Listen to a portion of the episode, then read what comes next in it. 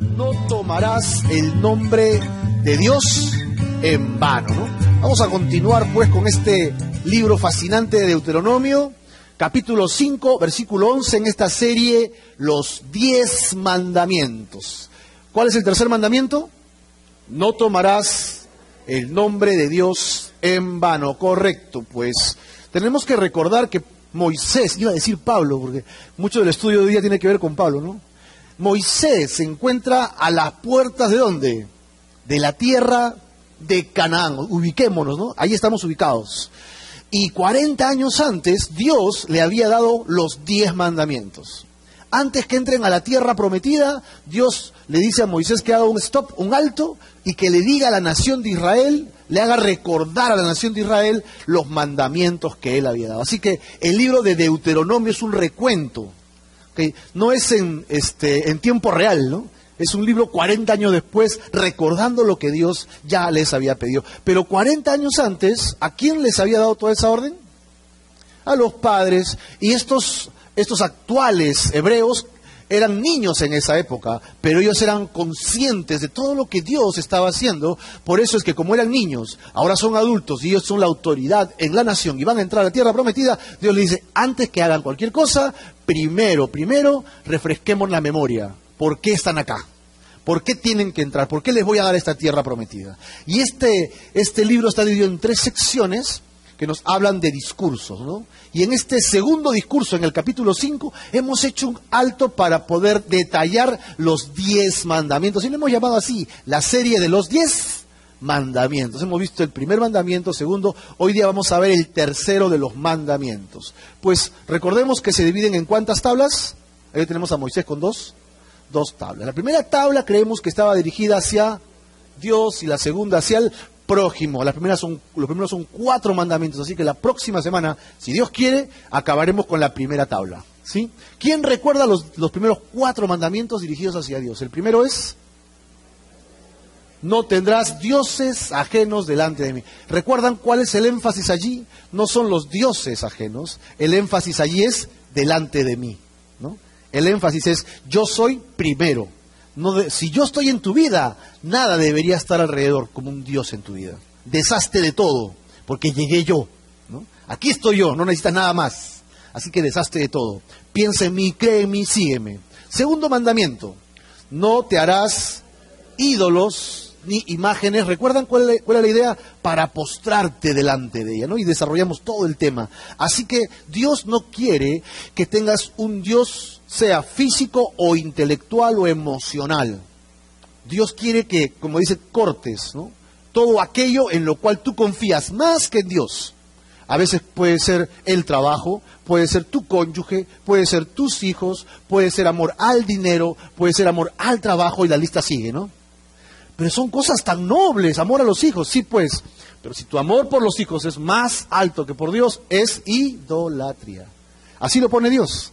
El que no aborrece padre o madre, dice, ¿no? Por causa mía, no es digno de mí, dijo Jesucristo. Así que Jesús se pone en el nivel mucho más alto. Si tú amas a Dios, comparado con el amor que tienes por Dios, a tu familia sería casi, casi como aborrecerlo. Pues esta es la idea. Nosotros tenemos que aprender a amar a Dios sobre todas las cosas y todo aquello que se levante como una emoción, una sensación, una confianza mayor que Dios, Dios quiere que lo saques de tu vida. Tercer mandamiento, no tomarás el nombre de Dios en mano, que es el tema de hoy. El cuarto mandamiento, guardarás el sábado, que es un estudio fascinante, el Shabbat, el día de reposo que decimos nosotros, o el día de descanso. Segunda tabla, sexto mandamiento. ¿Quién recuerda cómo empieza la segunda tabla? ¿Recuerdan? Era con el tema de los papis, ¿no? Honra, como dicen por ahí en el barrio, honra a tu papá y a tu mamá, dicen algunos niños, ¿no? Sexto mandamiento, no matarás. Séptimo mandamiento, no cometerás adulterio no robarás, eh, octavo mandamiento, noveno mandamiento, correcto, no dirás falso testimonio y el último, no codiciarás. Así que tenemos un largo camino, tenemos todavía ocho semanas más por trabajar y estamos yendo bien con esto, ¿sí? Vamos a entrar pues al tercer mandamiento el día de hoy, no tomarás el nombre de Dios en vano. Y vamos a dividir este estudio del versículo 11, ¿no? Deuteronomio 5, 11, y el versículo 11 lo vamos a dividir en tres partes. ¿Qué tal?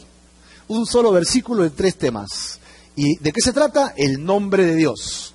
Segundo, no lo tomes a la ligera. Y tercero, la responsabilidad de tomar el nombre de Dios. ¿Y de dónde sacamos estos títulos? Bueno, los sacamos del versículo 11, pues. ¿Quieren ver el versículo 11? Vamos a ver el nombre de Dios, no lo tomes a la ligera y la responsabilidad. Ahí lo tenemos, versículo 11 como versículo clave.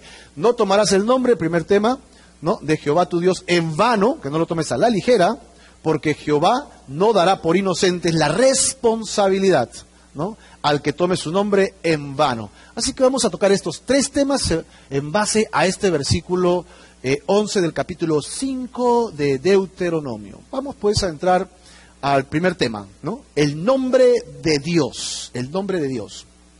Dios desea que usemos su nombre reconociendo su santidad, su pureza, su grandeza, y aceptemos que Él es mucho más grande que nosotros. ¿Amén o no? ¿Tú honestamente crees que Dios es más grande que tú? Porque en concepto esa es una verdad, pero en nuestras vidas vivimos muy apartados de ese concepto, ¿no? Pensamos que nosotros somos lo máximo, nosotros podemos hacer todas las cosas, tenemos intelecto, capacidad, tenemos fuerza, tenemos energía, tenemos habilidades, tenemos la habilidad de la lengua, qué sé yo. Pues decimos, nosotros podemos hacer muchas cosas, ¿no? Y dejas a Dios de lado. Y estamos olvidando que Dios quiere que Él sea colocado en este lugar y cuando usemos su nombre sea bajo estos términos. ¿Ok?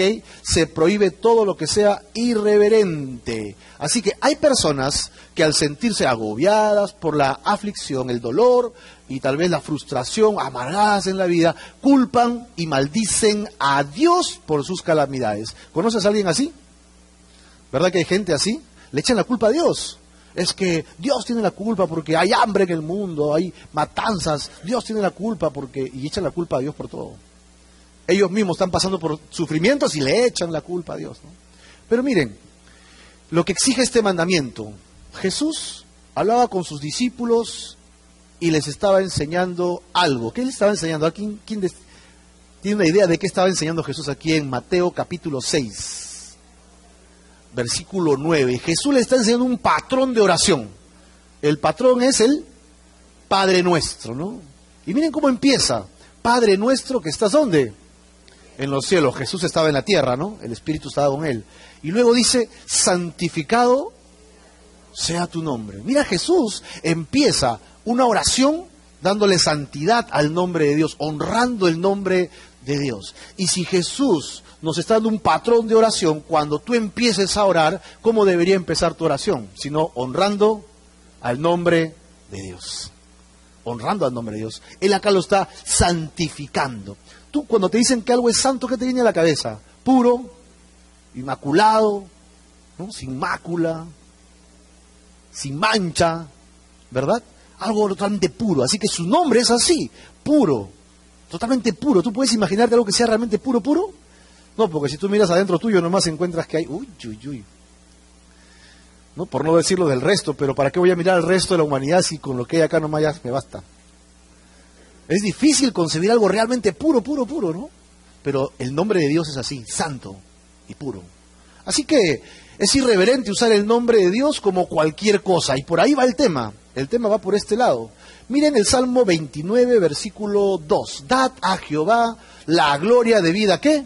A su nombre. Ahora, en el Salmo 66, versículo 2 dice, eh, cantad la gloria de su nombre. En el Salmo 96, 8 dice, dad a Jehová, ¿qué cosa?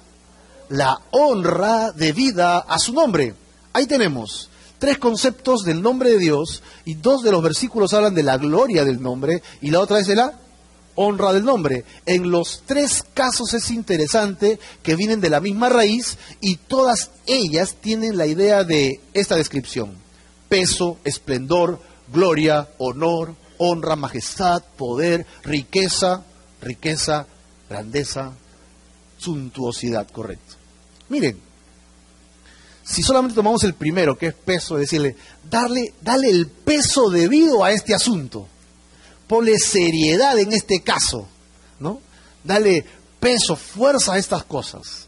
Así que cuando yo tomo el nombre de Dios, tengo que darle el peso adecuado.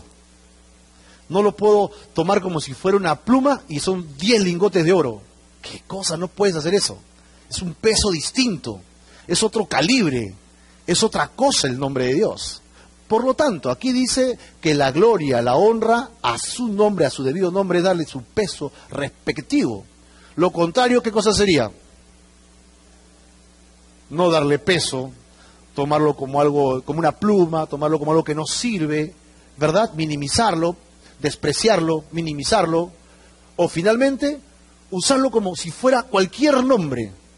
En algunos videos que pasamos de vez en cuando hay uno que me llama la atención cuando habla justamente de este tema y cuando alguien dice, pero ¿por qué es este ofensivo tomar el nombre de Dios? Y le dice, a ver, le pone un ejemplo, ¿no? Y le dice, ¿qué pasaría si en lugar de yo decir una grosería uso el nombre de tu mamá?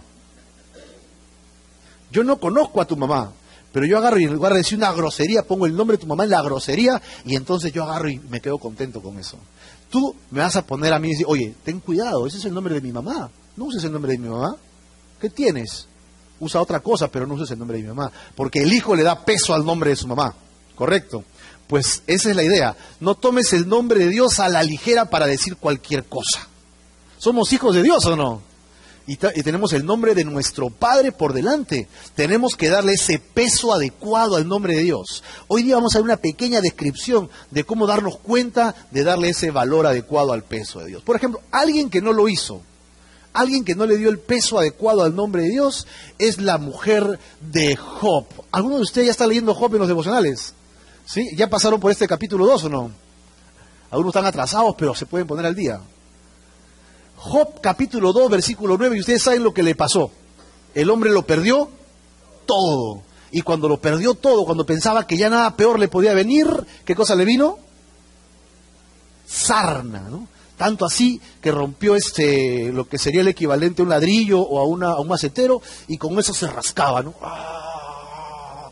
¡Ah! Y entonces había perdido hijos, todo, pero eh, no perdió a la esposa.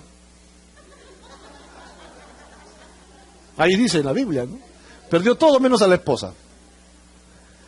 Una esposa, normalmente, ¿cuál sería la actitud de una mujer, una esposa, cuando su esposo sufre? Consolarlo. El hombre está devastado. Ella debería venir ya, Cholito, no te preocupes, vendrán tiempos mejores. ¿Te acuerdas cuando teníamos ni para comer? ¿Te acuerdas ahora? Dios va a hacer algo, ten confianza. Ya, mujer, sí, gracias. pues la mujer debería levantar a su marido. Esa es la idea, ¿verdad? Sí, ¿cuántas esposas aquí ya decían, no? No hay como la esposa de Job, ¿no? Ah, ya, ok. Se han ido a la conferencia ayer, por lo menos, ¿no? Mujeres santas y piadosas, pías. Pero miren lo que dice esta mujer, capítulo 2, versículo 9. Entonces le dijo a su mujer, ¿aún retienes tu integridad? Maldice a Dios y muérete. Ahí está la mujer, sí. Bravo esta mujer, callado. Más chorada, sí. mira, la, mira las frases que le dice esta mujer. En lugar de alentarlo, es decir, él no se había dado cuenta, pero su esposa era una mujer que tenía un problema de codicia, ¿no? ¿Por qué? Porque ella lo perdió todo y se fue su mundo. Entonces, ¿quién era el Dios de la esposa de Job? Las posesiones, el dinero, la comodidad. Job era un hombre rico, así que ella tenía todas las comodidades habidas y por haber, ¿no? Camello con dos este, jorobas, ¿no? Tenía, tenía chofer. Es decir, ella tenía todas las comodidades que tú puedes creer y ahora lo perdió todo, entonces ella se encuentra sin Dios. Y ahora lo ve a Job y Job tiene su Dios. Maldice pues a Dios ahora, ¿dónde está tu Dios? Y eso no fue todo, sigan leyendo Job porque es terrible. Sus mejores amigos que deberían consolarlo también vienen y le meten leña al, fuego. ¿no? Pero bueno, no estamos hablando de eso. Pero miren, ella maldice a Dios. En su corazón ella ya lo había maldecido, por eso, que le sugiere, ¿no? Tremendo. Debemos tener el cuidado de no blasfemar el nombre de Dios. ¿Sí? Dios está sobre todas las cosas. Nosotros los seres humanos somos causantes de nuestras desdichas. ¿Sí o no? Por ahí no me vas a decir que alguna vez vas a decir, ay, mi, mamá me dijo que no me meta con él. ¿No? ¿Por qué no le hice caso a mi mamá?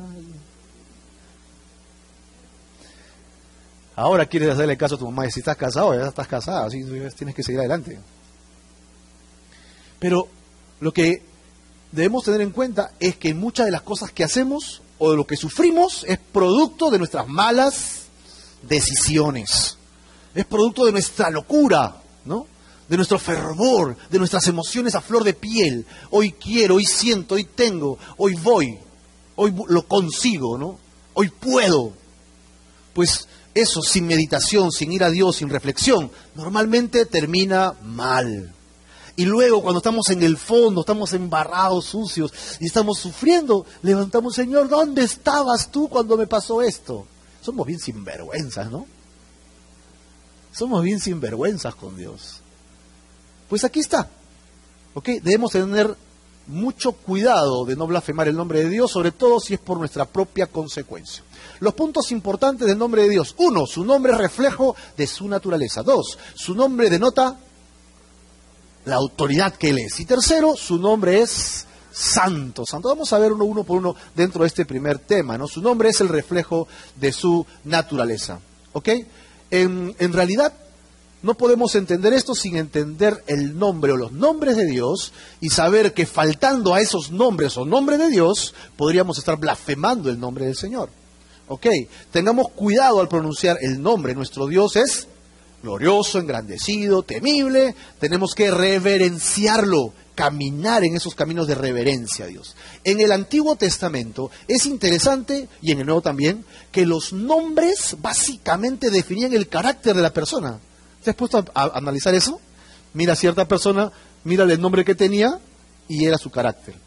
O si no tenía ese carácter, le ponían un sobrenombre. Como decimos ahora, las chapas, ¿no? Te ponen tu chapa. ¿no?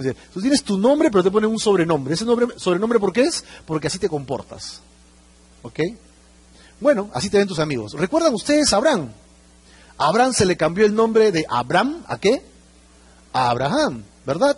Y no será llamado más tu nombre Abraham, sino que será tu nombre Abraham. ¿Por qué? Porque Abraham significaba padre enaltecido y Abraham significaba padre de una multitud padre de una multitud. Lo curioso es que Abraham era este, un padre sin hijos. Imagínate, un padre sin hijos y le dice, oye, ahí viene el padre enaltecido. el padre enaltecido. Todo el mundo se habrá estado burlando de él, ¿no? Pero no te preocupes, que Dios le cambió el nombre. Ahora cuando entraba de nuevo decían, oye, ahí viene el padre de una multitud. Pero esto iba a generar el poder de Dios después, porque realmente se cumplió esto, ¿verdad o no? Ahora sí son como las estrellas de mar. Cuenta cuántos hebreos hay en el planeta. Es imposible. Así que esto se cumplió literalmente. Y aquellos que se reían, como dice ese dicho por allí, el que ría el último. Así que Abraham en el cielo debe estar riéndose de todos aquellos. Bueno, no solo fue el único, Jacob también se le cambió el nombre. ¿No? Después que él fue a encontrarse con su hermano y tuvo este problema allí, él dice que se encontró con un varón. ¿Era el ángel de qué? El ángel de Jehová. ¿ok? Y se pelea con él, dice, toda la noche, toda la noche. Y en el momento que estaba amaneciendo, el ángel de Jehová dice, ok, hagamos tiempo, tiempo, ya, no. Y. Dice, el tipo debe haber sido bien fuerte, ¿no? Toda la noche peleando y contra el ángel de Jehová. Y no podían vencer, se hacían forzudos, se hacían nudos, estaban media hora ahí con, el, con la llave, ¿no? Eh, ahora, ahora suéltate. Ah. Y por eso se saltaba y se volvían a hacer toda la noche peleando y cuando amaneció decía, ya, ya, tiempo, tiempo, ya, pues ya, so, so, cálmate, cálmate. Y se estaba yendo cuando entonces Jacob lo toma, ¿no? Y no lo deja ir. Y cuando no lo deja ir, dice, bendíceme antes que te vayas. Él había reconocido que había algo sobrenatural aquí, ¿no? Y Jacob tenía que ser alguien especial también. Y en este, en este momento de, de lucha, que lo está tomando de allí, dice que lo toma en el costado y le lo, lo descoyunta, dice, ¿no? O sea que si él venía a pelear así, ahora estaba peleando así. Estaba chueco, ¿no? Pero seguía peleando el hombre, ¿no? No lo soltaba. Pero acá dice en el versículo 28, y el varón le dijo, no se dirá más tu nombre Jacob, sino Israel, ¿verdad? ¿Por qué? Porque Jacob significaba el qué? Su planta, mientras que Israel es el que lucha con Dios. ¿Por qué? Porque has luchado con Dios y con los hombres y has vencido. Así que hay un significado de nombre allí, ¿te das cuenta o no? Y ustedes saben por qué le pusieron Jacob, ¿no? Porque él tenía su mellizo o gemelo. Su gemelo, ¿no? Su gemelo. Y entonces iban a hacer uno y quería salir. Este quiere suplantar a su hermano, dice, ¿no? Y por eso le pusieron el suplantador. Y, toda la vida de Jacob, hasta casi el final de su vida, el tipo era terrible, ¿no? El tipo era medio estafador. ¿Cómo puede ser posible que un hombre así sea un hombre de Dios? Pues él pasó toda una vida aprendiendo a no hacer eso. Cuando Dios le cambia el nombre, entonces ahora él se convierte en un profeta de Dios. Y al final tú lo encuentras, encuentras a Jacob dando profecías acerca de sus hijos. Se convirtió en un hombre de Dios, temeroso de Dios. Ahí tenemos los nombres de Dios, los nombres son importantes. Ahora tenemos a Jacob con una de sus esposas, ¿no? A falta de una tenía cuatro, Raquel. Y Raquel quería tener hijos y no podía, entonces otra hermana tenía hijos, ella no tenía, le pedía a Dios, entonces le pedía prestado el esposo a su hermana, venía su hermana. Y tiene toda una cosa ahí que cuando lo estudiamos era una locura, ¿no? Pero ella tiene un hijo y después ve que su hermana tiene hijos, entonces ella quiere tener un último hijo y sale embarazada, pero ya están llegando a la tierra de Canaán para encontrarse con el cuñado. En esta situación, ella está por dar a luz, pero dice que desfalleció en su fuerza prácticamente ella da luz y el parto le produce la muerte. ¿Ok? Y aquí lo tenemos, el versículo 18 y 19 de Génesis 35. Y aconteció que al salírsele el alma, dice, pues murió, llamó su nombre al hijo, al que estaban haciendo, ¿cómo lo llamó? Benoni, ¿no? Ahí viene, ahí viene, Benoni, se murió. Y todos escucharon, ¿cómo se va a llamar el hijo? Benoni. Benoni. Más viene Jacob corriendo. ¿Cómo lo ha llamado Benoni? No, no se va a llamar Benoni. ¿Cómo se va a llamar? Benjamín. Ahí tenemos el último hijo de Jacob, ¿no? Benjamín. Y así murió Raquel y fue sepultada en Efrata, en Belén, ¿no? Aquí tenemos nosotros que es interesante. ¿Qué significa Benoni? Benoni significa hijo de mi tristeza. Porque al fin le doy un hijo más al hombre que amo y me voy con los panchos. Y me muero. Así que me causa tristeza este hijo. Imagínate que el chico está pasando por ahí o lo mandan a comprar pan, ¿no? Oye, hijo de mi tristeza, cinco panes, ¿ah? Dos francés. Ya voy, papá, ¿no? Ya, voy, papá, suplantador. no me llames así, ahora soy este, Israel. ¿Cómo se habrán llamado en esos tiempos con esos nombres? Pero ¿qué cosa le llama a este Jacob? Hijo de la mano derecha. ¿Por qué? Porque Jacob ya estaba entrando en la fase de edad adulta mayor. Entonces, ¿qué necesitaba? Necesitaba un hijo que esté con él en su vejez, como un bastón. Entonces, el significado de, Benjamín es este. Y ustedes recuerdan que hasta el final él no quiere soltar a Benjamín. ¿no? Cuando José termina en Egipto y manda a llamar a Benjamín, él se pone, se pone en contra de todos sus hermanos. No, ya perdí a José, no voy a pedir a Benjamín. Perdón, Benjamín. era gordito, pues Benjamín. Tenemos aquí muy interesante, ¿no? Los nombres tienen un gran significado. Otro que se le cambió el nombre fue a Simón Pedro, ¿verdad? En Juan capítulo 1, versículo 42, y le dice, y le trajo a Jesús, y mirándole Jesús dijo, tú eres Simón. Simón es el nombre hebreo, ok. Hijo de Jonás y su papá, evidentemente. Tú serás llamado Cefas, que es un nombre arameo que quiere decir Pedro. O sea que Cefas y Pedro significan lo mismo. Es en otro idioma, ¿no? Hebreo, perdón, este, arameo y este, griego, ¿no? La traducción al griego. Así que, ¿qué significa Simón? Simón andaba con Pumba, ¿no? Ese es otro, por si acaso. Simón es el que oye. Y Cefas o Pedro es piedra. Y ustedes saben todo el significado que viene después con este nombre de Pedro, ¿no? Que es piedra. Muy interesante. Ahí está, se le cambió. Ahora, antes eras alguien que solamente escuchaba, ¿no? Y estaba sentado escuchando nada más. Ahora tú vas tan fuerte como una piedra la gente va, a sostenerse en ti, la gente va, va, a apoyarse en ti, eres sólido. Qué diferencia, ¿no? Y Dios nos cambia de nombres. Hay uno más que quiero comentarles. Ustedes recuerdan a Saulo, Saulo Pablo, ¿no? En Hebreos capítulo 13, 9 dice, entonces, Saulo, que también es Pablo. En este capítulo después dejó de llamarse Saulo y comenzó a llamarse Pablo. ¿no? Saulo es su nombre hebreo y Pablo es su nombre griego. Y era estratégico porque él fue enviado a quién?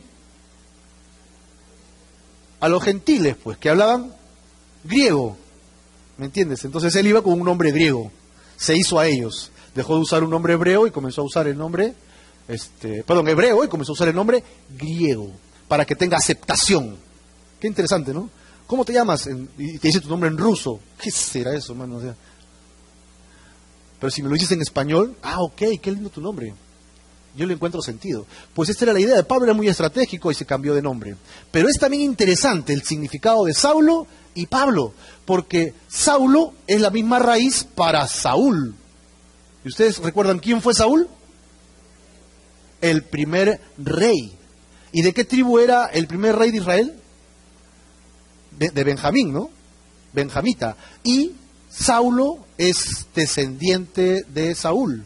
Así que Saulo podría ser que tendría linaje real. ¿Me entiendes? Y sus padres tuvieron a luz a este hermoso bebé Saulo y cuando nació dijeron se va a llamar como el primer rey. Podría ser que tenga hasta derecho al trono, ¿no? Aquel que es solicitado, aquel que es llamado, aquel que es requerido por Dios. Es decir, este tipo va a ser importante. Como todos los padres cuando tenemos hijos, ¿no? Cuando tienen sus dos meses y con las justas abren sus ojitos y mueven su mano y ¡Ah! mira cómo se mueve, este va a ser extraordinario, decimos. Y solo abierto sus ojitos, ¿no? Este va a ser especial en este mundo, decimos, ¿no? Los padres.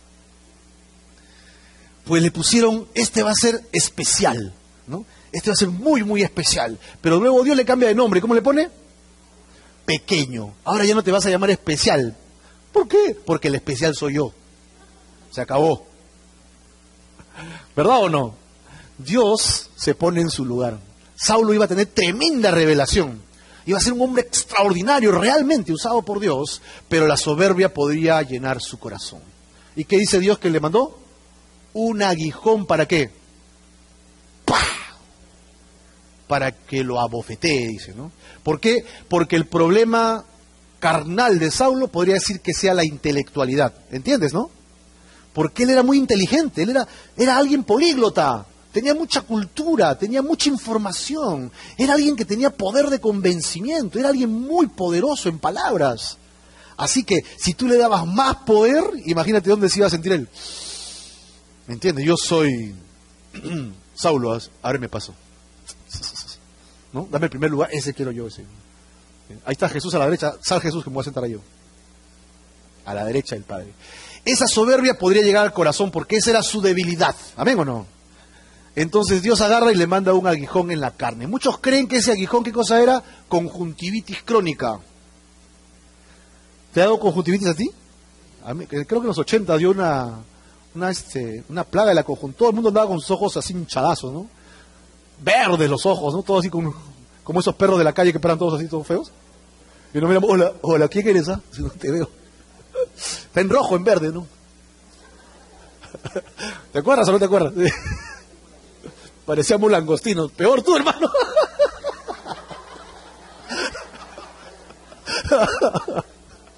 Parecíamos langostinos. Pues imagínate, ¿no? Entonces, conjuntivitis crónica, alguien que ama la lectura porque tiene este, necesidad intelectual, ¿cuál es su peor problema? No poder, no poder leer. Si ese era el problema, entonces Dios agarró y lo abofeteó. ¿Sí? Te he dado revelaciones, has subido al tercer cielo, has visto cosas que ojo no vio, has llegado a la tierra, sabes mis planes, sabes lo que quiero hacer. Y el hombre estaba vehemente con Dios, pero cuando se le comenzaba a subir, y no puedo leer, soy débil. Ah, soy débil, ¿verdad? El que es grande es Dios. Y en mi debilidad, Dios se glorifica. ¿Amén o no? En nuestra debilidad, acuérdate, si tienes una debilidad, entrégasela a Dios porque Dios se va a glorificar en esa debilidad. Aquí tenemos los nombres de Dios. ¿Tú sabes que Dios tiene un nombre para ti? Dice, Dios dice, tu mamá te puso un nombre. está bien, está bien. Tu mamá te puso un nombre. Yo respeto eso.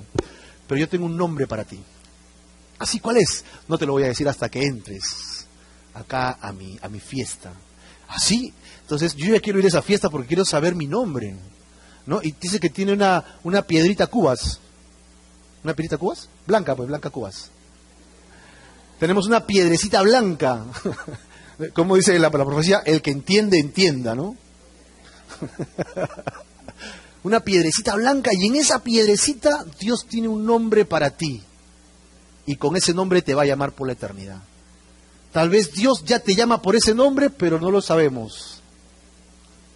¿No? Hemos sido diseñados por Dios con ese nombre. Qué lindo, ya tienes nombre, un nombre especial que viene del mismo Dios. Qué chévere, ¿no? Bueno, vemos entonces que Dios Él nunca ha tenido que cambiar su nombre porque su naturaleza es omnipresente, omnipotente, ¿verdad? Él no va a cambiar nunca y su naturaleza va a definirse en sus nombres, ¿correcto? Va a definirse allí. Algunos nombres de Dios que ya lo vimos rápidamente ah, hace dos semanas, pero vamos a ir en algunos un poquito más detallados. Jiré, ¿recuerdan ustedes qué significaba Jiré? Jehová proveerá. Dios le dijo a Abraham, entrégame a tu hijo, tu único hijo, en el monte que yo te diré, ¿no?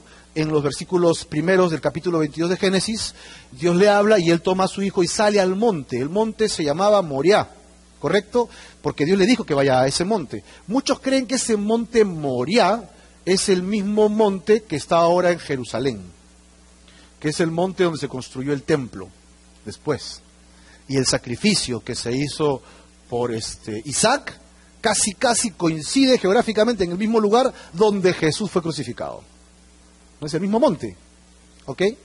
Así que Dios dice a Abraham que haga todo esto. Ustedes recuerdan que cuando él ya lo va a sacrificar, pues entonces Dios se lo impide.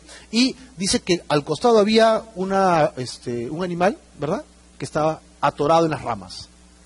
Y entonces él dice, Dios se proveyó a sí mismo. Dios se proveyó a sí mismo de cordero para el sacrificio. Como Dios se proveyó, entonces Dios proveerá. Dios proveerá. ¿Ok? Lo interesante también es que en Reina Valera, cuando lo traduce así dice Dios se proveerá, también es en un tiempo interesante, porque también puede significar que Dios se provee a sí mismo. Él mismo se provee, es decir, una profecía. ¿Dónde? En ese lugar. ¿Cuándo? Siglos después. ¿Por medio de quién? De Jesucristo. Él mismo se proveyó de un cordero, pero ya no para Abraham, sino para nosotros. Bueno, regresemos aquí, ¿no? Tenemos que la raíz de la palabra proveerá es la misma para Moria, que es el monte, es la región donde él estaba.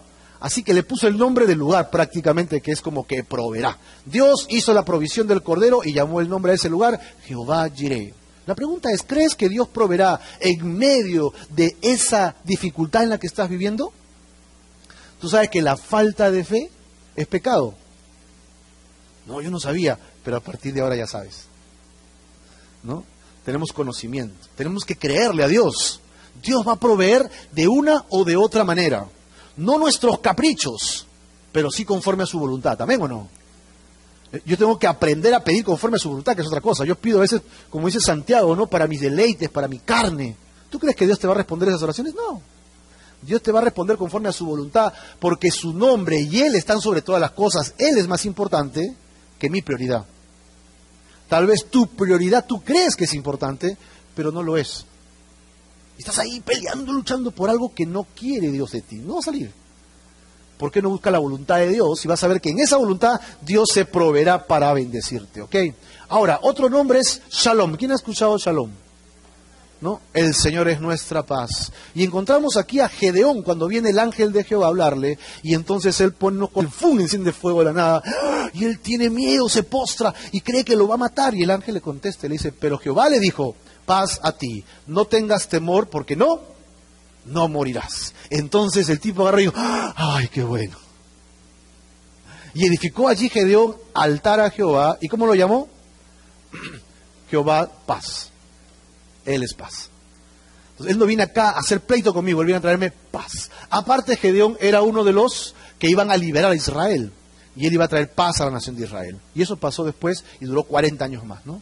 Cuando no tienes paz en medio de la, de la tormenta, ¿ok? Estás anulando el nombre de Dios en tu vida. ¿Sabías o no? Cuando te gana la ansiedad.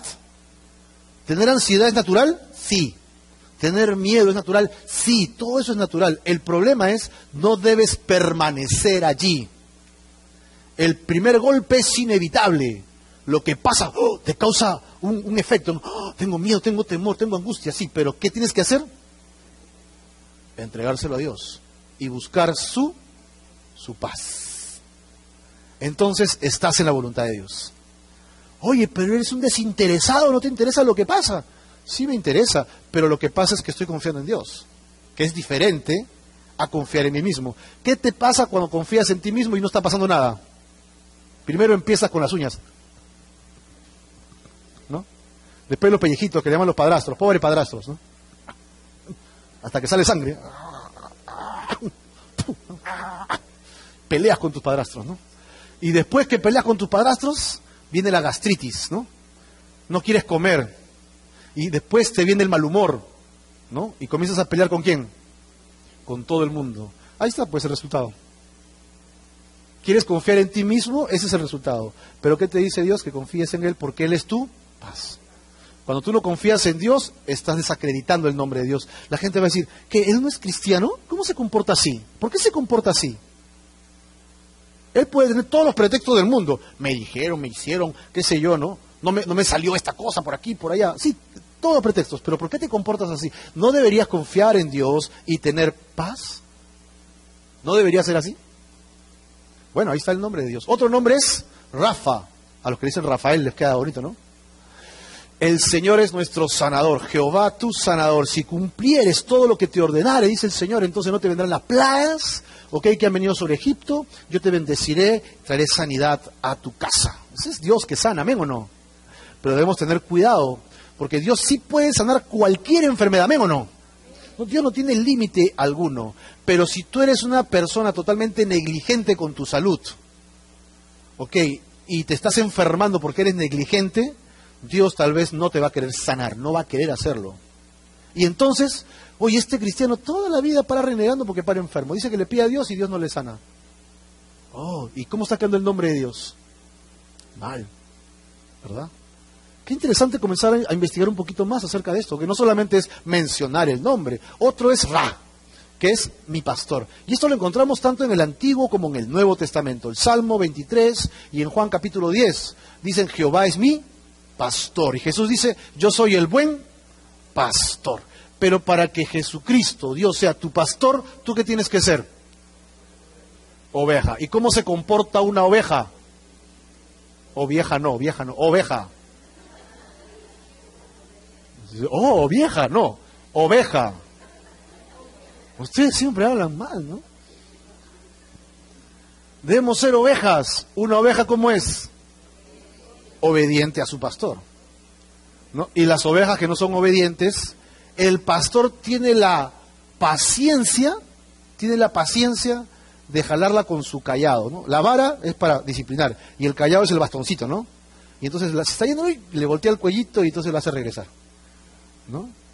como ovejas sin pastor descarriadas. Nos podemos ir y caminamos y caminamos y caminamos y nos vamos y nos vamos. Nos vamos de fiesta en fiesta, de reunión en reunión, de parrillada en parrillada, de, chisme en chisme, ¿no? Nos vamos y nos vamos. Y no importa, pues, no importa, la vida hay que vivirla. No dejes que la vida... ¿Qué cosa? Y supuestamente decimos, hay que vivir la vida, hay que disfrutarla. No estás disfrutando, te estás dejando llevar por la marea de la carnalidad y del mundo. Eso es lo que estás haciendo sin fin, sin metas, sin nada en tu vida, sin propósitos. Solo te estás dejando llevar por todos lados. Dice, ¿qué tienes que hacer? Nada. ¿Vamos a una fiesta? Vamos. Mira, si tú no haces una agenda para tu vida, otro te va a hacer la agenda a ti. Otro te va a hacer la agenda a ti. Te van a decir, oye, tenemos que hacer tal, tal cosa. ¿Y con quién contamos? Con él contamos. Vamos. Vamos. Pues. No tienes nada que hacer, no tienes metas en tu vida. No tienes propósitos en tu vida. Y de esa manera entonces podemos estar viviendo una vida fútil, una vida sin, sin nada, una vida vacía, ¿ok? Pero Dios qué quiere? Que regresemos de ese camino y vengamos a Jesús y nos pongamos detrás de Jesús y caminemos con Él. Cuando nos comportamos como ovejas descarriadas, Jesús dice, esta oveja necesita estar cerca a mí. ¿Y sabes lo que le hace un pastor a una oveja que se quiere descarriar? Primero la agarra con el callado para que se quede callado. ¿No? Después la abraza dulcemente, le dice cuánto la ama. Y cuando la oveja está tierna, así con su patita en el aire, le quiebra la pata. Le quiebra la pata, en serio. Le quiebra la pata a la oveja. Ahora esa oveja, con la pata quebrada, ¿a dónde va? No va a ningún lado. Ahora, pebete. con la pata quebrada se la entablilla y luego ¿qué hace? Se la pone en el cuello, se la pone sobre los hombros, como esta ovejita. ¿Por qué se la pone sobre los hombros? Porque esa oveja necesita oler a su pastor, que es el Señor Jesús. Y ahí está. Entonces, él tiene que llevar a todas las ovejas más a esta descarriada. Y la oveja dice, va, tengo hambre. El pastor está caminando, va, téngase. Y la oveja está ahí oliendo al pastor, oliendo al pastor, oliendo al pastor, hasta que se sana. Una vez que se sana, él baja la oveja y la oveja va a parecer un chicle pegado en su zapato.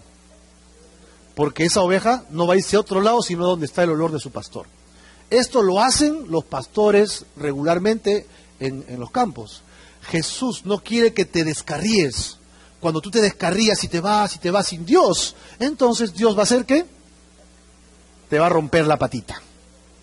Por favor, los hermanos que están con muletas, y no les digan que me... Te rota la patita, le dicen. No es esa patita, ¿no? nos rompe algo en la vida nos pasa algo. Dios permite que nuestra carne coseche su fruto y veamos la desdicha de nuestra carne y entonces digamos, ¿y ahora qué hago? ¿Dónde voy? ¿Qué hago? Y entonces comienzo a buscar a Dios, comienzo a orar, comienzo a tocar puertas, oren por mí, por favor necesito ayuda, comienzas a leer la palabra de Dios y no es que nos acercamos más a Dios. ¿No te has dado cuenta que en momentos de mucha dificultad es cuando más espiritual has estado? Y cuando has tenido más tranquilidad, ay Dios, si puedo voy el domingo. Ah, verdad, orar. Ya me tres días que no oro. La Biblia, había que leer Job. ¡Oh! todavía estoy en Génesis. Nos descuidamos, ¿verdad? Cuidado que el Señor permita que se rompa tu patita. Y lo bueno de eso sería que te vas a acercar más a Dios, ¿verdad? Porque Él es nuestro buen pastor. ¿Cómo va tu testimonio como oveja? ¿Realmente estás dando que hablar bien el nombre de Dios? Eres una oveja obediente, eres una oveja que la gente dice, oye, este tipo tiene problemas, pero mira cómo sigue a Dios y estás feliz, estás tranquilo. ¿Cómo es posible? ¿De dónde hace eso? Ah, es que yo tengo a alguien que me cuida. Ah, ¿quién es tu vara? ¿Quién es tu vara? No tengo vara, tengo a Dios, que está en mi vida. No tengo vara, no tengo quien me ayude socialmente, tengo a Dios, que está sobre todas las varas en este país, en este planeta. Luego, Shaddai, mira, el Dios Todopoderoso. Ahí tenemos a los amigos de Job otra vez, ¿no? Y este le dice, si tú de mañana buscares a Dios y rogares al Shaddai, rogares al Dios Todopoderoso, al Shaddai, entonces Dios te bendecirá. Ahí está. Dios puede hacer todas las cosas, pero cuando te dejas afligir por las situaciones difíciles, estás faltando a la confianza del nombre del Dios Todopoderoso, porque no estás creyendo que Él puede hacer algo en tu vida. Dios quiere que ejercitemos nuestra fe, ¿no? Dios no quiere que tengas una fe pasiva, Dios quiere que tengas una fe activa, que estés caminando en Él y creyéndole a Él. El no hacer eso es comenzar a dejar mal el nombre de Dios. ¿Ok? ¿Cómo este, proclama Dios su propio nombre? Cuando Él habla del Mesías en Isaías capítulo 42, dice, así dice Jehová Dios, creador de los cielos, el que da aliento a los pueblos. El verso 6 dice, yo Jehová te he llamado en justicia y te sostendré por la mano, eh, te guardaré, te pondré por pacto a los pueblos. Verso 7, para que abras los ojos de los cielos, para que saques de la cárcel a los presos y de casas de prisión a los que moran en tinieblas. Verso 8, yo Jehová, ¿qué dice? Este es mi nombre, y a otro no daré mi gloria ni mi alabanza a esculturas. Eso es lo que dice con relación al Mesías. Este texto es mesiánico, se está refiriendo a Jesucristo. Y él está diciendo, yo soy Jehová, ok, este es mi nombre, y a nadie más le voy a dar mi gloria. A nadie más tú puedes decir, es que yo lo hice, yo le di, y fue mi influencia, gracias a mí. Si tú dices eso, le estás quitando la gloria a quién? A Dios. Ahora, cuando él habla con Moisés, Dice, Señor, entonces quiero ver tu gloria. ¿Quieres ver mi gloria? ¿Estás seguro? Sí, Señor. Después no te arrepientas, ¿ah? Ya. Y entonces en el capítulo 34, versos 5 y 7 dice, y Jehová descendió en la nube y estuvo allí con Moisés, ¿ok? Con él, proclamando el nombre de Jehová. ¿Quién estaba proclamando el nombre de Jehová? No, Jehová mismo. Jehová descendió y Dios mismo comenzó a proclamar su nombre. Eso es lo que dice acá. Y Jehová descendió, ¿no? Estuvo con Moisés proclamando el nombre de Jehová. Él mismo estaba proclamando su nombre. Verso 6. Mire a lo que relaciona el nombre de Dios. Y pasando Jehová por delante de Moisés, proclamó lo siguiente. ¿No? Estaba, si todo el contexto dice que Moisés se tuvo que meter en un huequito y Dios pasó y le puso la mano sobre la cabeza de Moisés, pasó como lingo, ¿no? Lingo. ¿No? Y cuando pasó así, sacó la mano y Moisés sacó un ojo así, para ver si estaba Dios. Y solamente vio la espalda de su gloria, ¿no? Y se quemó un ojo, por eso es pirata. No, miró, a Dios cómo se iba, ¿no? Y entonces cuando Dios estaba pasando, dice que Dios comenzó a proclamar esto cuando dijo, este es mi nombre. Jehová, Jehová, fuerte. ¿Qué más dice? Misericordioso. Miren la siguiente palabra, piadoso. Él es tardo para la ira, ¿verdad? Grande en qué? En misericordia y verdad. Él guarda misericordia a millares. ¿Perdona qué cosa? La iniquidad, el pecado. Él es capaz de perdonar. Él perdona la rebelión, el pecado. Miren lo que dice a continuación. Y que de ningún modo tendrá por inocente al malvado. La primera parte en amarillo nos habla de su amor, su bondad, su misericordia, pero la siguiente parte nos habla de su justicia. Porque mira lo que dice, que de ningún modo tendrá por inocente a quién? Si te comportas de manera impía, malvada, pecaminosa, adrede, porque te gusta revolcarte en el pecado, vivir sin Dios, pues tienes que saber que un día Dios te va a juzgar. Y no te va a tener por inocente de ninguna manera. Que visita la iniquidad o maldad de los padres sobre los hijos y sobre sus nietos, ¿verdad? Los hijos de los hijos, hasta la tercera y cuarta generación. ¡Wow! ¡Wow! El nombre de Dios está asociado a su esencia, a su carácter. Él es todas estas cosas. Podríamos decir, de manera resumida, como lo tratamos de aplicar a veces, ¿no? Dios es puro amor, ¿no? Dios es amor, misericordioso, lleno de bondad. Es el tío bonachón, ¿no? Con una gran sonrisa que siempre te espera, pero a la vez es justo, solemne, decidido. Y no va a dar por inocente al que es culpable. Eso significa que Dios es justo, hace juicio justo, eso es lo que él hace.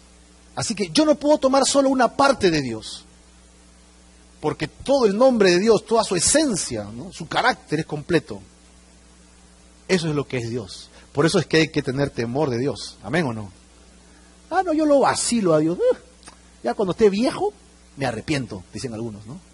¿Y quién te dice que vas a llegar a viejo? ¿Quién te dice que vas a llegar a viejo si no tienes la vida comprada? Los nombres de Dios cuando se refiere a Él de, manera gloriosa, el Salmo 8.1 dice, cuán glorioso es tu nombre en toda la tierra. Isaías 63.14 dice, para hacer tu nombre glorioso, ¿no? Tu nombre glorioso. Ahí tenemos la gloria del Señor. Luego, el nombre de Dios es engrandecido. Diréis en aquel día, Isaías 12.4, cantad a Jehová, clamad su nombre, haced célebres en los pueblos sus obras. Recuerden que su nombre es o sea, su nombre no solo es grande. ¿Qué significa engrandecido? Eso significa, no solamente es grande, sino que sigue creciendo, sigue creciendo. ¿Y sabes cuándo crece más? Cuando tú honras a Dios. Porque la gente engrandece el nombre de Dios. Oye, ¿qué Biblia estás leyendo? Ah? Es la Biblia que tengo acá. Ah, porque yo estoy leyendo mi Biblia pero no entiendo nada. Y la ves es la misma.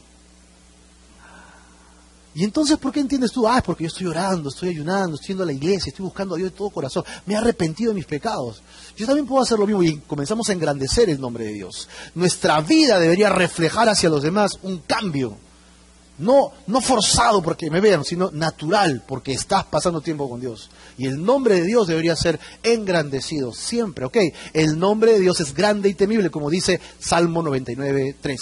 Alaben tu nombre, grande y temible. Sobre todo en el Antiguo Testamento, las naciones sabían quién era el Dios de Israel. Cuando ellos estaban llegando a puertas de Canaán, la gente los iba, les hacía guerra. ¿Por qué? Porque sabían todo lo que Dios había hecho en Egipto con ellos. Y tenían miedo. Y por eso iban a pelear. Tremendo. El Salmo 111, verso 9 dice, Santo y temible es su nombre. Solo en su nombre podemos ser salvos. ¿Sabías eso? Hechos capítulo 4, verso 12, y en ningún no otro hay salvación, porque no hay otro nombre acá en la tierra, bajo el cielo, entre nosotros, ¿verdad? Dado a los hombres, dice, en que podamos ser salvos, en el nombre del Señor Jesucristo. No hay otro nombre por el cual puedas encontrar vida eterna y salvación. El segundo es su nombre denota su autoridad, ¿ok? Y eso lo vamos a ver reflejado en su Trinidad. ¿Cómo así? Mateo capítulo 28, la gran comisión. Miren estas palabras. Y Jesús se acercó y les habló diciendo, ¿toda qué? Potestad, autoridad, ¿verdad? Toda autoridad me es dada en todas partes. Y le da tres mandatos. Vayan, hagan discípulos y luego bautícenlos. Cuando los bautices en el nombre, en el nombre de quién? Del Padre, del Hijo y del Espíritu Santo. Aquí está. En la autoridad de ellos es que hacemos cosas. En la autoridad que se le ha delegado a Jesucristo para dárnoslos a nosotros. Tú y yo tenemos la autoridad del Señor Jesucristo. Su nombre es santo, ¿no? Cuando se dice que su nombre es santo, santo, santo, sobre todo allí lo encontramos en Apocalipsis, ¿ok? Los cuatro seres vivientes tenían cada uno seis alas y alrededor y por dentro estaban llenos de ojos, o sea que eran bastante visuales. Y no cesaban día y noche de decir, ¿qué decían? Santo, santo, santo. Es el Señor Dios Todopoderoso. Y es interesante porque una vez santo solamente habla de santidad, dos veces santo significaría que es muy santo, y tres veces santo para el hebreo significa que no hay santo como Él. Él es un santo sobre todos. Tú y yo somos llamados a ser santos, pero nunca vamos a ser santos como Dios. Dios es santo desde el principio hasta la eternidad. Yo busco ser santificado. Todos los días de mi vida. Ok, en el Salmo 29 dice, dad a Jehová la gloria debida a su nombre, ¿no? En la hermosura de la santidad. Gloriaos en su santo nombre. El Salmo 111.9 dice, santo y temible es su nombre. Ahí tenemos el nombre de Dios. Ahora, no lo tomes a la ligera. No lo tomes a la ligera. El tercer mandamiento prohíbe el uso del nombre de Dios de manera vana.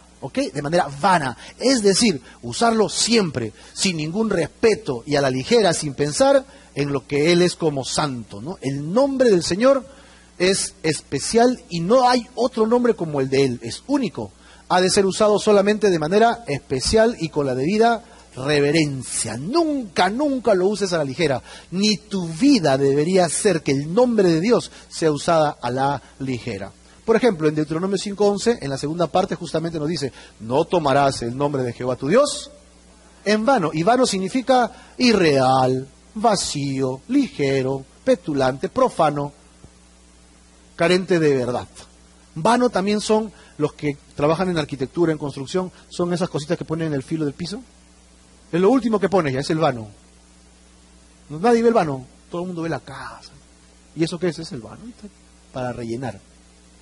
Si está o no está, no importa, ¿no? La casa importa. Así que tenemos que, no lo uses así, no lo uses de esta manera tan irreverente. Cuatro formas de pronunciar mal el nombre de Dios. Cuando somos irreverentes, podemos tomarlo a la ligera cuando somos irreverentes o maldecimos usando el nombre de Dios. Eh, el, irreverente es un maldiciente, ¿ok? Es cuando la mente no tiene control de sus palabras. Un grosero, podríamos decir, ¿no? Habla nada más y choca con todo el mundo y dice lo que tiene que decir. Es que es la verdad, es que es lo que tengo que decir yo, porque tengo que sacarlo de adentro. Ay, un momentito, pero así no. Así no, ¿verdad? Es, de eso está hablando. Y en este contexto podemos usar mal el nombre de Dios. ¿Te has puesto a pensar qué sale de tu boca cuando te chancas un dedo? Yo no sé qué tiene que ver el dedo con el baile indio. ¿Te has puesto a pensar o no? ¡Pum! ¡Ay, ay, ay, ay, ay! Decimos. ¿Y qué tiene que ver ese salto con el dedo? No tengo la menor idea, pero hacemos cosas así nosotros, ¿no? pero los más santos nos ponemos rojo nada más y pensamos, ¿no? pero los que no son muy, muy buscadores de Dios, ¿qué cosa les sale de su boca? ¡Ay, por la... Muñequitos, dibujitos. Como dicen en, la, en las películas. ¿no? Sale un pitillo. ¿Alguna vez has pensado en lo que un maldiciente dice? Bueno, después de las groserías y las lisuras, hay muchas de estas palabras que se pueden decir. ¿Alguna vez has dicho, porque está de costumbre usar esta frase, ¿no? Oh my God, dicen, ¿no? creo que en una telenovela que vino al Perú comenzaron a usarlo y todo el mundo comenzó a usar, oh my God, decimos, ¿no? ¿Y qué significa? No sé, pero suena bonito, todo el mundo lo dice. Es una expresión. O de repente, ¡Ah, mi Dios, decimos. O tal vez esta, te juro por Diosito que es verdad. ¿Lo estás jurando por Diosito en serio? ¿Sí? Ni siquiera por Dios, Diosito. Otro decimos, ¡Ah! ¡qué horror! ¡Dios santo! ¿No, ¿No, son expresiones que a veces son muy regulares y no nos estamos dando cuenta que estamos invocando el nombre de Dios? Esto es por un lado, pero por otro lado, usamos cuando estamos molestos, frases como estas. Dios me es testigo, Dios me es testigo, Dios va a hacer justicia. Decimos, "Oh". Otro, cuando vas a hacer alguna aventura, una aventura comercial, o cuando te vas a ir este, de viaje y no tienes plata. ¿Y cómo te vas? A la de Dios, decimos. A la de Dios te vas. ¿Y por qué metes a Dios en esto? ¿Le has pedido tu, este, le has pedido a saber a Dios es tu voluntad? No, pero yo me voy, a Dios se encargará. Estamos tomando el nombre de Dios. Otro, mira, te juro por Dios que te acordarás de mí. Ay, ay, ay. Pero mira, usamos frases como estas o no. La última, la última. Y esta, esta es bastante común, ¿ah? ¿Me vas a pedir perdón? ¿Me vas a pedir perdón a mí por lo que me has hecho? ¿Estás seguro? Hmm. Mira, Dios perdona, ¿ok? Y olvida, pero yo no. Oye, hacemos cosas como estas. Hacemos cosas como estas y tomamos el nombre de Dios. ¿No somos irreverentes? Somos irreverentes al tomar el nombre de Dios. ¿Ok? Un cristiano puede hacer esto sin darse cuenta por simplemente estar usando cada rato el nombre de Dios y querer demostrar que es alguien muy espiritual. Sin embargo, en Mateo Jesús dice, porque de la abundancia del corazón habla la boca y ninguna palabra corrompida debe salir de tu boca. Debemos cuidar. Dice que podemos traer cautivos nuestros pensamientos en Cristo Jesús. Es que yo no puedo evitar, yo pienso así. No, sí puedes evitarlo. Concéntrate, piensa. Analiza las palabras que van a sacar de tu boca y deja que Dios te guíe para hablar correctamente. ¿Ok? Por tu mala conducta, tu testimonio es importante. ¿Te has dado cuenta? Si eres cristiano, llevas puesto el nombre de Cristo. ¿Por qué? Porque te llamas cristiano, pues. ¿Eres cristiano? No, soy de Buda. No dices eso. Soy alumno de Buda. No dices cosas así. Si yo soy cristiano, te dice, todavía te pone molesto. ¿Qué crees que soy? Yo soy cristiano, pues, decimos, ¿no? Ah, entonces si eres cristiano es porque sigues a Cristo. Estás llevando el nombre de Cristo encima tuyo. Así que lo que tú hagas es importante. Si eres cristiano y pones una palomita o pones una crucecita en tu carro, entonces no te puedes pasar el rojo. Entonces cuando alguien te cruza no le puedes hacer acordar a su familia. ¿No? No, voy a subir los vidrios para que no me escuchen. No, pero igual se nota tu cara. Por ahí nosotros estamos practicando con un hermano, ¿no? Hermano, no lo maldigas, bendícelo. Se le cruzó un carro y que dijo, bendita sea tu madre. Bueno, por último, ¿no? Por último, hermano, estamos bendiciendo a la familia. Si haces algo que deshonre ese nombre, estarás haciendo un mal uso del nombre del Señor. Por tu mala conducta ocasionas que el nombre de Dios pueda ser blasfemado, ¿no? Alguien dijo lo profano en la iglesia, a veces es mucho peor que lo que hay en, la calle. Mira lo que dice Lucas. Jesús dice, me llamas Señor y Señor, pero, pero no haces lo que yo te digo. Tú dices que eres mi seguidor, pero haces lo que te viene en gana. Peor aún en Romanos capítulo 2 dice, porque como está escrito, el nombre de Dios es blasfemado afuera, no en la iglesia, afuera por los gentiles, por causa de quién? De ustedes cristianos romanos. Los judíos cristianos en Roma tenían una conducta hipócrita y habían hecho que el nombre de Dios sea blasfemado por la gente de la calle. ¿Hacemos cosas como esta nosotros? Nos llamamos cristianos y la gente habla mal de Cristo porque me ven a mí haciendo cosas indebidas, entrando a una discoteca, besándote con una persona que no es creyente, ¿ok? Saliendo, haciendo cosas, fumando, tomando. No, una copita no hace daño. Además, Dios dijo que podíamos este, tomar, pero no embriagarnos. Échale para antes que me vean. Oye, pero, ok, tienes libertad de tomarte esa copita si quieres, pero si lo estás haciendo en público, con cinco amigos que tienen cinco botellas de champán o dos cajas de cerveza, la gente no va a creer que solo es una copita. Y el nombre de Dios es blasfemado por tu mala conducta por tu, entre comillas, libertad. ¿Nos dejamos entender o no? Eso es lo que está diciendo Pablo a la iglesia de Roma y nos exhorta a nosotros a tener cuidado también. Cuando lo usamos de manera superficial, es cuando lo utilizas como cualquier cosa. ¿ok? Dice, por ejemplo, cuando el nombre de Dios se usa en bromas o cuentos. ¿no? Paramos usando el nombre de Dios para, te cuento un chiste y metemos a Dios, metemos a un religioso, metemos a alguien más. Tremendo. Ni palabras deshonestas, ni necedades, ni truanerías. Luego dice en Mateo que este, yo les digo que de toda palabra ociosa, estas son palabras ociosas, que no tenemos cuidado a la hora de usarlas. Usamos el nombre de Dios como fuese, nada más, para estas cosas, ¿no? Pero de ella, ¿qué dice Dios? Vamos a dar cuenta. Yo me olvido, yo soy alguien que me puedo olvidar rápido de las palabras exactas. Me acuerdo el sentido de las cosas que he dicho, pero ya no me acuerdo las palabras. Pero tú sabes que Dios se acuerda de todas tus palabras. Incluso dice que sabe antes que salga tu palabra de la boca, ah, Dios ya sabe qué vas a decir. ¡Wow! Ahora imagínate después que salió. Y dice que arriba está el libro de la vida. ¿Qué cosa estará escrito ahí, no? ¿Qué cosa estará escrito en ese libro de la vida, no? A ver, el hermano de la piedra número 24. La piedrita Cubas, ¿no? La pita blanca. Venga para acá. Sale Usted dijo esto en el año de 1972, el, el, día 3 de enero a las 4 de la tarde, cuando salió de, con, haciendo, dijo esto.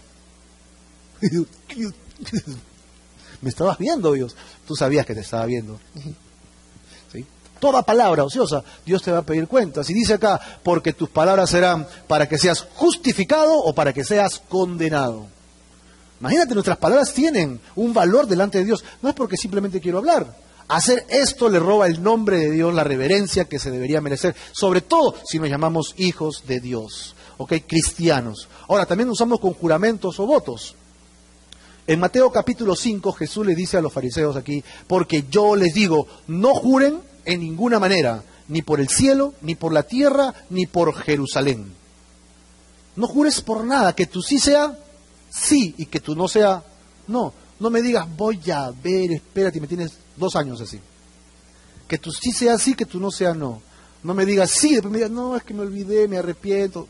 No, mejor dime que no puedes. Entonces yo ya sé qué hacer. No se puede hacer. ¿Qué hay pues? Yo no tengo el control de las cosas. Pero si tú eres honesto, entonces amén. Y eso es lo que hacemos a veces. Hacemos promesas a Dios y después, ay Señor, no, Señor, sí, te voy a dar mis ofrendas continuamente. Y después, no, es que necesito para el champú. No es que me han dicho que hay una feria buenaza el domingo. Entonces, justo hay una oferta que quería. Señor, perdóname, pesta ya. Oye, pero ¿para qué promete? Mejor no prometas, pues. ¿Me, dejo entender o no? Porque mira lo que dice Eclesiastés. Cuando a Dios haces promesa, cualquiera que fuese, ok, no pacto, promesa. Si Señor, te prometo que voy a hacer eso. Te prometo que te voy a servir. Y después no vienes te prometo que voy a ayunar, ¿no? Y puro desayuno tienes, no ayunas, puro desayuno. Porque Él no se complace de los insensatos. Mira lo que dice Dios, cumple lo que prometes. Mejor es que no prometas y luego que digas, y no que prometas, perdón, y luego no cumplas. No dejes que tu boca te haga pecar, porque así podemos pecar. Ni digas delante del ángel, fue por ignorancia. ¿Por qué harás que Dios se enoje a causa de tu voz? y te destruya la obra de tus manos, donde abundan los, perdón, los sueños, también abundan las vanidades y las muchas palabras. Mas tú, dice el Señor, ¿qué tienes que hacer? Temer a Dios, que tú sí sea sí, que tú no sea no, haz lo que tienes que hacer. ¿Ok? Vamos a terminar con la responsabilidad de tomar el nombre de Dios.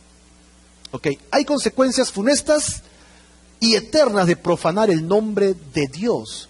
Dios dice que no considerará a los hombres inocentes, sin culpa, no serán limpios si viven una vida profana, ligera a la hora de decir las cosas. Y bajo esta condición no permitirá estar con Él por la eternidad. Apocalipsis capítulo 21 habla de la gran ciudad santa de Jerusalén. Amén.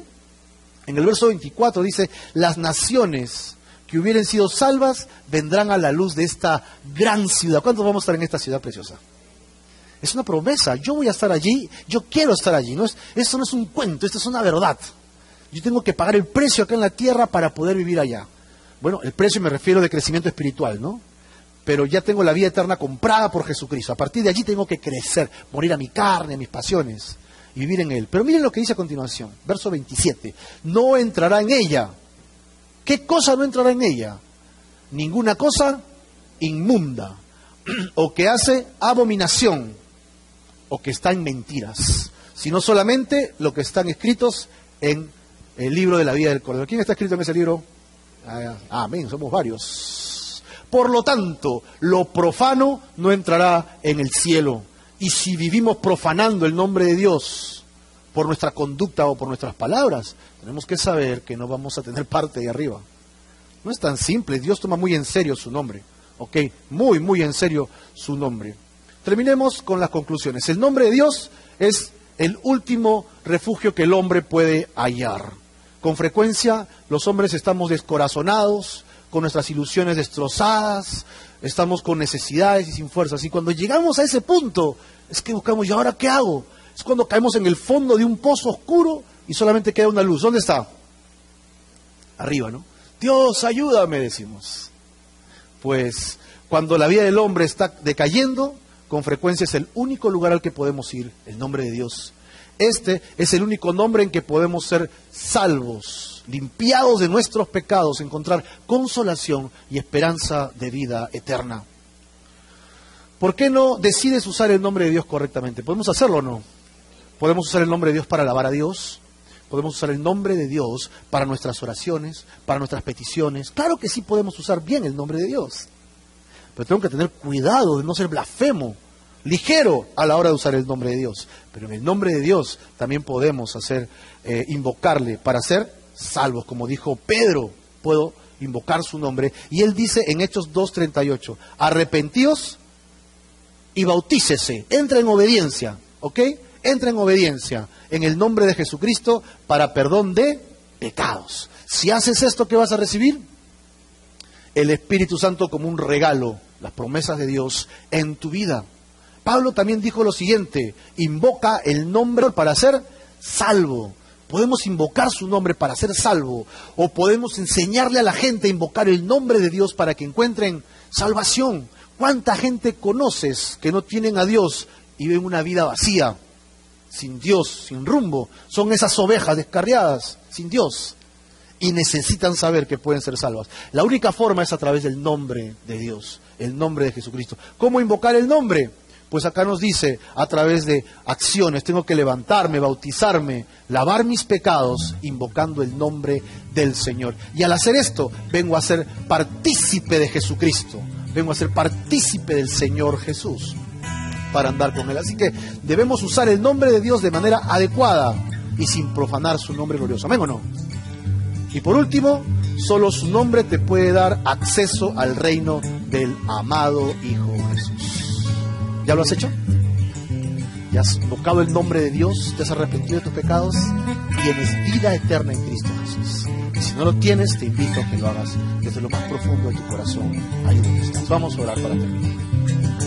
Señor, te damos gracias en esta hora por este tiempo que hemos tenido, tiempo de palabra.